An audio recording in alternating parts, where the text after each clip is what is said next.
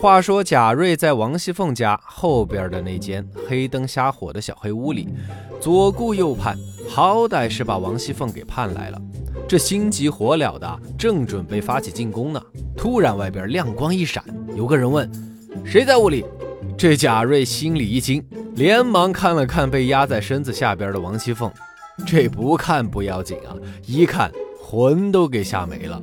这身子下面压着的哪里是王熙凤啊？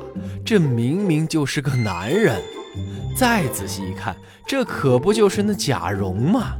贾蓉嘿嘿的笑着，大声回答那窗外的人：“是我呀，瑞大爷想要亲我嘴儿呢。”正在这时，那屋外的人也走进了屋。哎，不出所料，果然就是那跟贾蓉穿一条裤子的贾强。贾瑞啊，整个人都石化了，手足无措的，只想在地上找条缝钻进去。只见他连忙从炕上滚下来，转身就想跑，结果呀，被贾强是一把抓住，说：“别想跑，老实待着。哼，我告诉你，你调戏连二婶子的事儿已经告诉给太太听了，太太气个半死，所以才让我们来这儿逮你的。哈，今儿可被抓个现行，你可没话说了吧？”走，跟我去见太太去。哎呦哎呦哎呦，我我说好侄儿好侄儿，你你就跟太太说没有见到我吧。呃，赶赶赶明儿，你你你你要我怎么谢你，都行都行。贾强一听，眼珠子一翻，又跟贾蓉对视了一眼，然后说：“哼，你谢我？你拿什么谢我呢？口说无凭。这样吧。”你真要想谢我呀，那就先立个字据。哎呦，好好说好说好说，听你的，你说怎么立我就怎么立啊。嗯，这样吧，就说你在外面赌钱赌输了，借了我的钱啊去还债。行行行啊，您说怎么立我就怎么立。呃呃，不过这会儿这这这也没有纸笔啊，这字据怎么写呢？亏你还是个学生干部，身上连纸笔都没有。哎呀，喏，都给你准备好了。我勒个去！你说这贾瑞啊，也是倒了八辈子的血霉。这前来抓奸的人竟然连纸笔都随身带着，这不摆明了是来敲诈勒索的吗？于是啊，贾瑞就现场给贾强写了一张五十两银子的借据。哎，真阔绰啊！好了，这贾强的嘴是堵住了，可那旁边还有个贾蓉呢。嗨呀，没办法呀，这一碗水得端平呢。贾瑞也只有认栽了。于是啊，他就又写了一张五十两的借据，把那贾蓉的嘴也给堵上了。等两份字据立好了，这贾强嘀咕道：“我们是领了把你逮回去的任务来的，如果这就把你给放了，那我们回去啊，可是要被兴师问罪的。”嗯，我们得去打探打探，得找一条没人的路线，不然啊，被人撞见，连我俩都完了。嗯，这屋子里不能躲了，待会儿会有人来堆东西的。走到外面找个地方给你躲着。于是贾瑞就被俩人拖到院门外边的一个大石板的下面，这黑灯瞎火的，他也不知道这是哪儿啊。你在这等着，别发出声音，等着我们来叫你。说完。贾蓉和贾强两个人就一溜烟跑了。这贾瑞啊，大气儿也不敢出的蹲在那儿，心里是七上八下的。没过多久，就听到有动静，感觉好像是有人提着什么挺沉的东西走了过来。贾瑞啊，这心都提到了嗓子眼儿。顷刻之间，只听哗啦一声，一大盆水不偏不倚的浇到了他的头上。这贾瑞刚要哎呦一声，一下子反应过来，连忙用手捂住了嘴。哎，不对呀，这、这、这、这是什么味儿啊？难难不成？嗨，你们都猜对了，那就是一粪桶里面装的，呃，这个各种排泄物吧。大家自行脑补一下。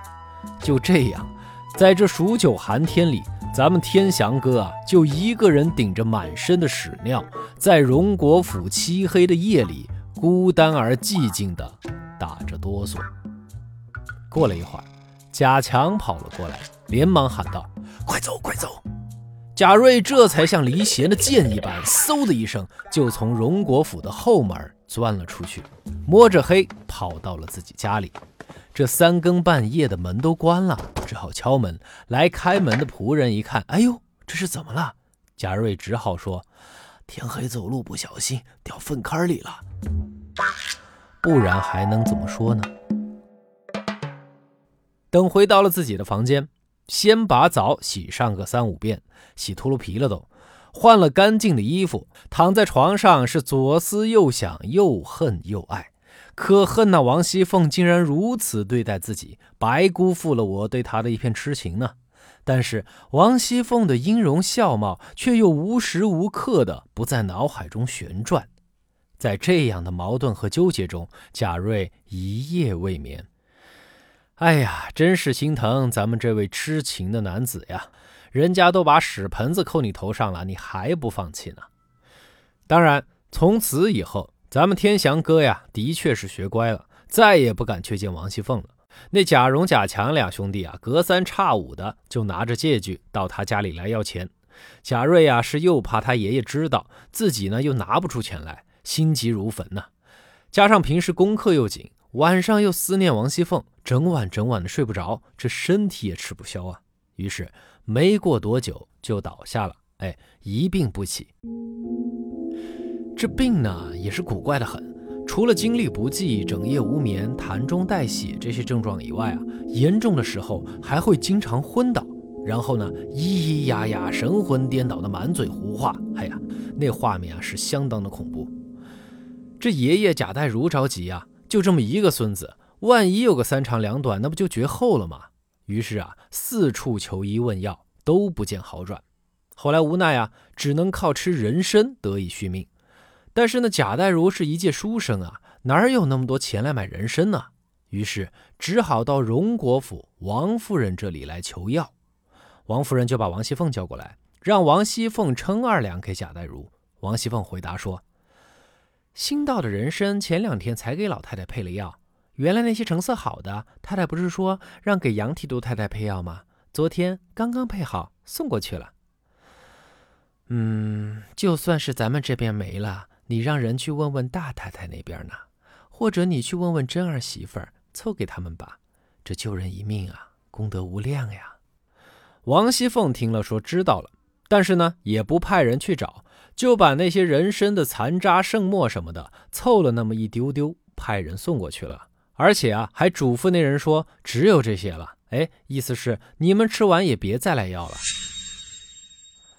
再来看贾瑞，求生是人的本能嘛。这时候啊，那贾瑞也不管什么药了，拿来就吃。可这吃了一大堆的药，也不见好转呀。正在无可奈何之际，嘿。忽然有个跛足道人来到了他家，哎呦，又是这老哥们儿啊，久违了啊！一进屋呢，这跛足道人就说他专治疑难杂症。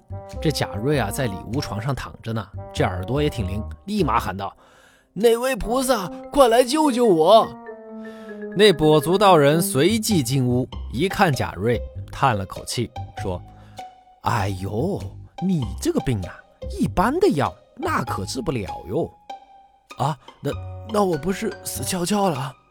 哎，你别急嘛，只有啊一个办法可以治好。哦哦，大师快讲，大师快讲。嗯，那我这里呀有部双面屏的手机，你看。不是你们那种普通的折叠双面屏哦，而是正反双面的哦。呃，高级高级，呃，之前只在电影里面看到过。呃，只是这手机能能吃？蠢货，哪里是给你吃的？手机当然是给你看的呀。而且不瞒你说，这是那太虚幻境的景幻仙子运用元宇宙的技术发明的最新款，就是专门治疗你这种为情所困的怪病。哎呀，太好了，太好了，那就快给我看看吧。哎，蠢货，急什么？等我把使用说明给你说了，你再看。你要是看错了呀，小心你小命就没了。好好，那大师你就快说吧。这部手机啊，有正反两面，记住，等一下，等我走了以后，你再开机。开机以后啊，只能看背面，可千万不能看正面哦，知道了吗？喏，拿着吧，记着，如果你能做到，那么三天以后你的病呀一定能好。到时候我再来取他，拜拜。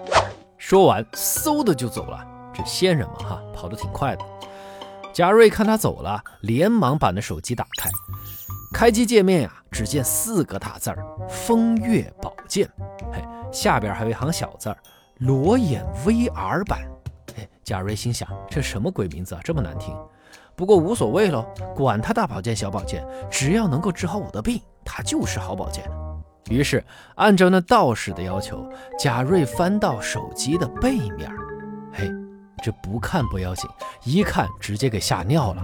只见一个面目狰狞、满脸是血的僵尸站在那里，而且还是 3D 立体的，搭配裸眼 VR 的技术。这贾瑞的手机啊，噌就给吓掉了，连声骂道：“哎呀，混账玩意儿，吓我干嘛呀？哎呀，那那什么狗屁道士，看起来也不是好人，就知道欺负病人。”哎，我倒要看看，那正面是个什么东西？哎呀，不就是个 VR 吗？啊，看一眼又能怎么样？于是贾瑞就又把那手机捡起来，翻到正面一照，哎，这就对了嘛。只看见一个跟真人一模一样的王熙凤，穿着情趣内衣呀，在贾瑞面前进行着这个啊，非常非常。赏心悦目的表演，这贾瑞啊，一瞬间觉得魂都被王熙凤给勾了过去，然后不知不觉的就和那虚拟的王熙凤啊，开始了不可描述的事情。完事儿以后，贾瑞又看了一眼那手机的背面，又是一个更加可怕的僵尸，面目更加狰狞。再看看正面，又是一个更加可爱、更加妩媚的王熙凤，而且换了一身装备，好嘛，这谁受得了啊？于是贾瑞就彻底的抛弃了手机的背面，锁定了手机的正面频道。也不知道在梦里和王熙凤一起翻云覆雨了多少次以后啊，忽然有两个人钻了出来，用锁链把贾瑞捆上。二话不说，拖着就走。贾瑞大叫道：“哎，等等，等等，等我拿了手机再跟你们走。”说完这句，整个人就如同烂肉一般瘫在了床上。其他人看贾瑞不动了，连忙上来一看，人已经没气儿了。家里的独孙死了。贾代儒夫妇俩人呐，哭的是死去活来的呀，大声骂道：“就是那个狗屁道士，拿了个什么狗屁手机？这这就是凶器啊！来人呐，快快拿出去，给我砸了他！”正在此时，只见那个跑得飞快的跛足道士，嗖，又一溜烟的跑回来了。嘿，敢情你跑圈去了，这么快就回来了。只见他一把夺过那双面屏的手机，一边大声说道：“哼，告诉过你们，是你们自己要正反不分，以假当真，怪不得别人喽。”话音未落，整个人就嗖的一声飘然而去了。咱们说句题外话，川叔觉得。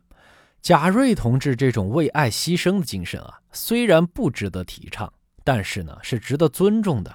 你看啊，对于一个把屎盆子扣在他头上的女人，对于一个在他病入膏肓仍然想要置他于死地的女人，他依然孜孜不倦、锲而不舍地保留着登徒子的精神，试图与其相会巫山。这种为爱痴狂的精神和境界，难道不值得我们对他老人家说一句“瑞神威武”吗？贾瑞年纪轻轻就嫁贺西去的这一年，也是个多事之秋。